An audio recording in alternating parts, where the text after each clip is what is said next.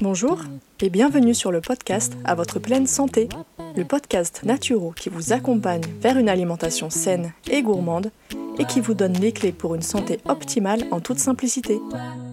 Je m'appelle Marina et je suis naturopathe. Suite à des soucis de santé non résolus par la médecine classique, je me suis intéressée aux médecines traditionnelles naturelles. Grâce à mes apprentissages et mes expériences personnelles, j'ai enfin eu les réponses à mes questions. Aujourd'hui, je souhaite donc partager mes connaissances pour aider les personnes qui se sentent perdues face à leur santé ou leur alimentation. Ma mission à travers ce podcast sera de vous aider à manger mieux sans frustration grâce à mes conseils, mais je vous aiderai également à comprendre les besoins de votre corps pour mieux le chouchouter. Préparez-vous à améliorer enfin votre hygiène de vie car la pleine santé se trouve entre vos mains. Avant de commencer, je voulais vous lire l'avis du jour qui a été laissé par Megan et qui nous dit J'ai adoré écouter Marina nous expliquer son point de vue sur l'alimentation. J'aime beaucoup sa façon d'aborder les choses avec simplicité et bienveillance. Bref, une bonne dose d'authenticité et ça fait un bien fou. Alors merci infiniment, Megan, pour ce message qui me touche beaucoup.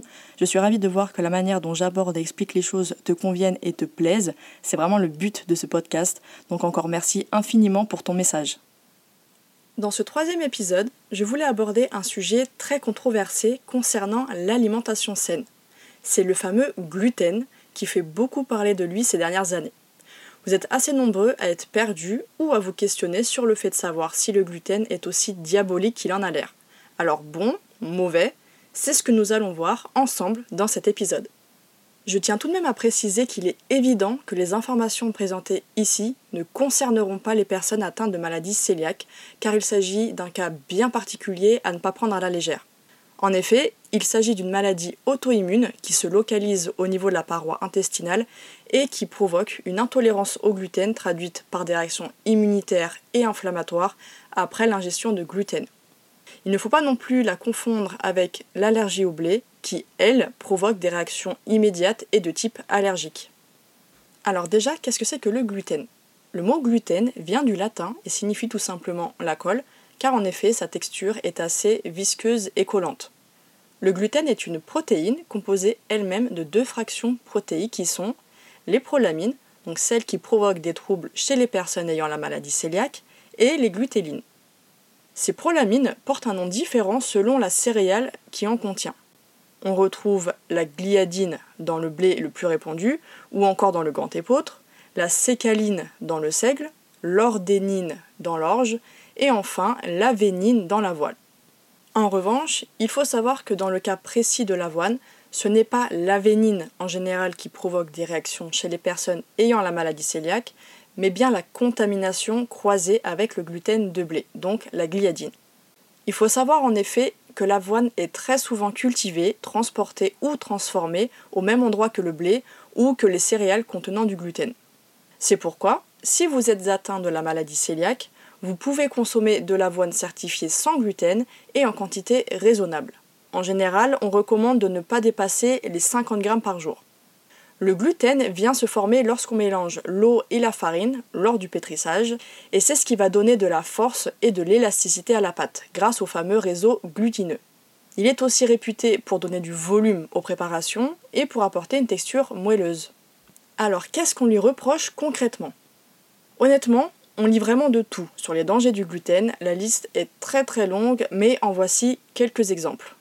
Problèmes digestifs, ballonnement, intolérance alimentaire, syndrome de l'intestin irritable, porosité intestinale, affaiblissement de l'immunité, problèmes de peau, douleurs articulaires, fatigue chronique, déminéralisation, problèmes nerveux, troubles de l'attention, problèmes respiratoires, problèmes endocriniens, cardiaques, bref, beaucoup de problèmes en fait. Et c'est pourquoi de nos jours, beaucoup de personnes voient le gluten comme le diable en personne et pensent bien faire en passant une alimentation sans gluten.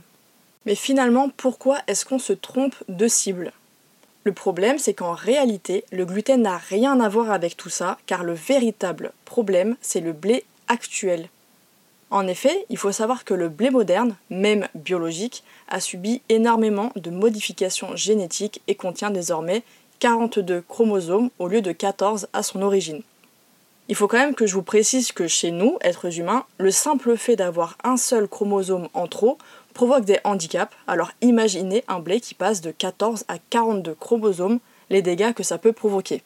Il y avait beaucoup moins de gluten dans la première forme de blé cultivée par l'homme. Ce n'est qu'après qu'on l'a soumis à des hybridations et croisements génétiques pour améliorer le rendement et la texture des produits. Donc forcément, notre système digestif, lui, ne s'est pas adapté à cette mutation génétique. Notre système immunitaire, quant à lui, voit cette nouvelle molécule comme un danger et reste en alerte constamment, ce qui finit par l'épuiser ou le dérégler. On se retrouve donc avec une inflammation chronique, une altération des parois intestinales et forcément tous les désagréments qui vont avec. À cela vient se rajouter une surconsommation des produits céréaliers et de blé moderne en général, qui vont provoquer diverses maladies comme l'obésité, le diabète, des problèmes cardiovasculaires, etc. Mais comme toujours, c'est la quantité et la qualité qui seront en cause et non l'aliment à son origine. Les céréales complètes non transgéniques, suffisamment trempées, germées ou prédigérées grâce à du levain par exemple, sont source de protéines, de fibres qui favorisent la satiété. Elles sont également riches en antioxydants, en vitamine E, ainsi que celles du groupe B, et aussi en divers minéraux. Donc non, il n'est absolument pas nécessaire et obligatoire d'éradiquer les céréales pour être en bonne santé. La question qu'on peut se poser finalement, c'est de savoir si les variétés anciennes de blé sont-elles vraiment meilleures pour notre santé. Pour répondre à cette question et pour vous apporter une réponse objective, rien de mieux que les bonnes études scientifiques. J'ai justement lu une étude très récente, datant de décembre 2019, sur les différentes réponses physiologiques entre les blés anciens et les blés modernes. Alors d'après cette étude, la teneur en polyphénol, qui sont les antioxydants, est plus élevée chez les variétés de blé anciens, en plus d'avoir une meilleure teneur en minéraux. En effet, ils expliquent que les blés anciens ont toujours montré des avantages en termes d'activité anti-inflammatoire et antioxydante, comme nous venons de le voir. Les chercheurs rajoutent également que les céréales modernes, lorsqu'elles ont été testées cliniquement, ont clairement montré des activités pro-inflammatoires et pro-oxydantes même si, d'un point de vue moléculaire, ils ne savent pas encore à quoi sont dus ces effets négatifs. Selon eux, le fait de continuer à affirmer que, d'un point de vue nutritionnel, les blés modernes et les blés anciens sont tous les mêmes, ça reviendrait à ignorer délibérément toutes les études cliniques qui ont été menées jusqu'à présent. Je vais vous partager donc la conclusion de cette fameuse étude. Même si nous ne savons pas exactement quels mécanismes moléculaires sont impliqués, les variétés de blé anciennes ont des propriétés anti-inflammatoires et antioxydantes différentes par rapport aux variétés modernes. Il est donc raisonnable de supposer que les propriétés sanitaires attribuées aux variétés plus anciennes pourraient être liées à des composants du blé qui jouent un rôle positif dans la modulation de l'inflammation et ou de la perméabilité intestinale. Une autre étude de 2018 vient montrer l'avancée dans l'évaluation des effets positifs attribués aux variétés anciennes. Il faut savoir que les céréales anciennes, notamment l'engrain qui est plus connu sous le nom de petit épeautre, possèdent un gluten moins toxique et plus digeste. En effet, dans une étude de mai 2020, les résultats ont montré que la digestibilité de l'engrain était plus marquée que celle du blé moderne, ce qui présente une moindre toxicité pour les patients atteints de la maladie cœliaque. Dans un travail datant de 2017, des études ont été revues sur le blé Kamut Khorasan, qui est une variété spécifique et ancienne de grains, et elles ont mis en évidence différents aspects qui soutiennent ses bénéfices. Ils expliquent même que cette revue fournit des preuves supplémentaires en faveur de la consommation de céréales anciennes.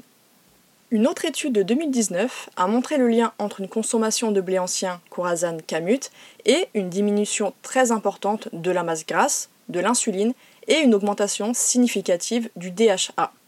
Cette étude vient prouver qu'une alimentation contenant des produits à base de blé camut corazane peut réduire certains marqueurs associés au développement du diabète de type 2 par rapport à un régime à base de blé moderne.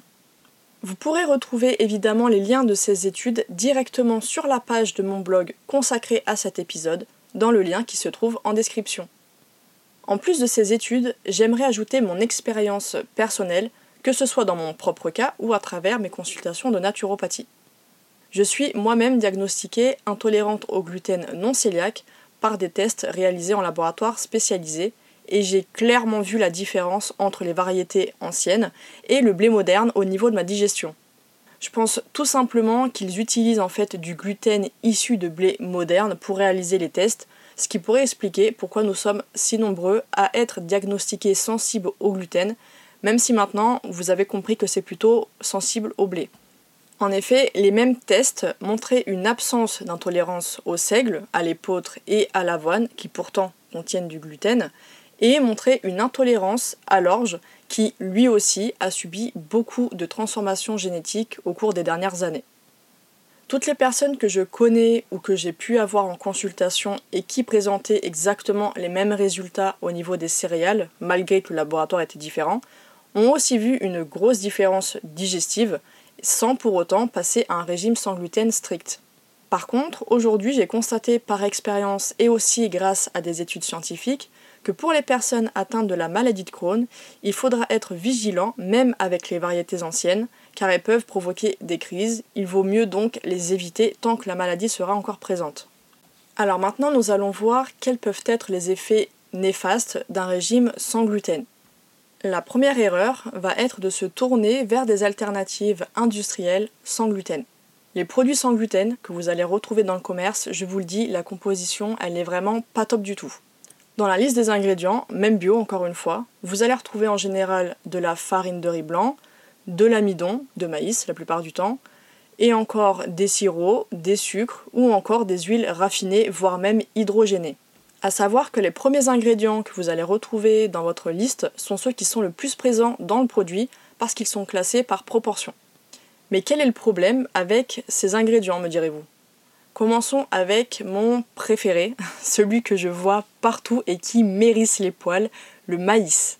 Alors oui, même si le blé a subi bien plus de croisements génétiques que le maïs, cela n'empêche pas que c'est une céréale qui n'a rien à voir avec le maïs d'origine. Je ne vais pas revenir sur les modifications génétiques du maïs parce que je pense que désormais vous avez bien compris l'impact que peut avoir la mutation d'une céréale sur la santé. Donc que ce soit sous forme de fécule, de farine, de pâte, etc., le maïs présente des propriétés pro-inflammatoires au niveau du système digestif et c'est aussi une des raisons pour lesquelles les personnes qui font un test d'intolérance alimentaire sérieux se retrouvent avec une intolérance au blé et à l'orge comme nous l'avons vu, mais également au maïs, et oui. Ensuite vient le problème des amidons ou des fécules, car leur index glycémique est extrêmement élevé, entre 85 et 95 environ, ce qui provoquera des pics d'insuline à répétition et donc impactera fortement sur votre santé. Le problème est similaire pour la farine de riz, qui a un index glycémique qui varie entre 75 pour la farine complète et 95 pour la farine de riz blanche. La farine de maïs, quant à elle, possède un index glycémique de 70, donc ce qui reste élevé, et je ne parle pas des sucres et sirops transformés qui, eux, vont aussi entre 100 et 115, alors là, c'est l'apothéose. On ajoute à ça des bonnes huiles raffinées et hydrogénées, et alors là, vous obtenez un super mélange pour finir avec des pathologies métaboliques sur le moyen long terme, comme le diabète, l'obésité et bien d'autres troubles encore. La deuxième erreur des régimes sans gluten va être de se baser sur du fait maison à base de fécule, riz blanc et maïs majoritairement. Ce point va être un peu plus rapide parce que je viens déjà de vous énumérer les problèmes que peuvent poser ces produits au niveau de votre santé. Alors certes, en faisant vous-même vos préparations, vous éviterez les sirops, les additifs, les huiles transformées, mais votre glycémie et votre santé digestive en prendront quand même un sacré coup. Parce que oui, se focaliser sur les fécules, le maïs et le riz pourra favoriser l'installation d'une constipation chronique par manque de fibres, une inflammation et des désordres digestifs à cause du maïs et des carences nutritionnelles par manque de micronutriments dans ces céréales. C'est pourquoi il vaut mieux privilégier des céréales intéressantes au niveau nutritionnel, comme le sarrasin, le sorgho, le quinoa, le millet, l'avoine, etc. Le riz, quant à lui, devra être consommé avec parcimonie si vous êtes déjà prédisposé à la constipation et si possible sous forme semi-complet ou complet. Voilà donc ce que je vous conseille si vous ne souffrez ni de maladie cœliaque ni de maladie de Crohn. Incorporez dans votre alimentation des variétés anciennes de blé qui sont une très bonne source de minéraux et de protéines complètes, comme le camut ou le petit épeautre qui contiennent l'ensemble des acides aminés, mais qui ont également des propriétés anti-inflammatoires et antioxydantes. Je vous conseille aussi de varier avec des céréales sans gluten ou des pseudo-céréales, comme celles que je viens de vous citer juste avant. Par contre, si vous souffrez de l'une de ces deux maladies, alors concentrez-vous sur les céréales sans gluten mentionnées. La condition pour que vos céréales soient intéressantes pour votre santé, c'est le trempage suffisant, au minimum une nuit, quelle que soit la céréale, afin de les rendre digestes et de favoriser l'assimilation des nutriments qu'elles contiennent. Si vous les faites pré-germer, cela décuplera encore plus leurs bienfaits. Et concernant les pains, privilégiez toujours des pains au levain qui augmentent le profil nutritionnel et améliorent la digestibilité des céréales, notamment les céréales complètes, par un phénomène de prédigestion par les bactéries présentes dans ce dernier. Pour résumer ce que nous venons de voir dans cet épisode, le gluten est une protéine présente dans certaines céréales qui peut être toxique pour les personnes souffrant de la maladie cœliaque, une maladie auto-immune de l'intestin. On inculpe le gluten dans beaucoup de pathologies et aujourd'hui il est fortement diabolisé.